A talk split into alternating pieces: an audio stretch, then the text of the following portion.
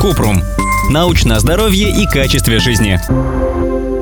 Без секса не умирают. В теме секса достаточно мифов. Например, что если у мужчины долго нет секса, его ждут страшные болезни и даже смерть. Рассказываем о сексе с точки зрения науки. Сколько раз заниматься сексом нормально?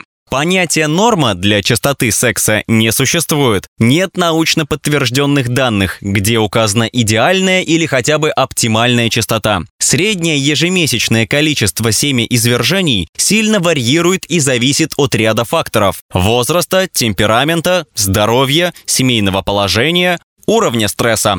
Поэтому нормально это столько, сколько нравится человеку. Доказанных последствий для здоровья от слишком редкого или слишком частого интима ученые не обнаружили.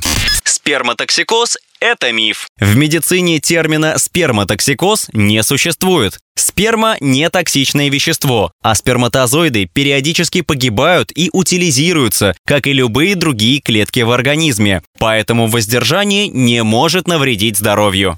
От полового воздержания еще никто не умер. Не стоит бояться, что если долго не заниматься сексом, то это навредит здоровью, вызовет рак простаты, инфаркт или язву желудка. Исследований по этой теме мало, но существующие говорят, что нет повода для беспокойства. Плюс от воздержания – профилактика половых инфекций. Но надо помнить, что если практикуют оральный секс или фингеринг, то все равно надо предохраняться, иначе вполне реально заразиться. Иногда воздержание даже назначает врач, например, после операции или инфаркта.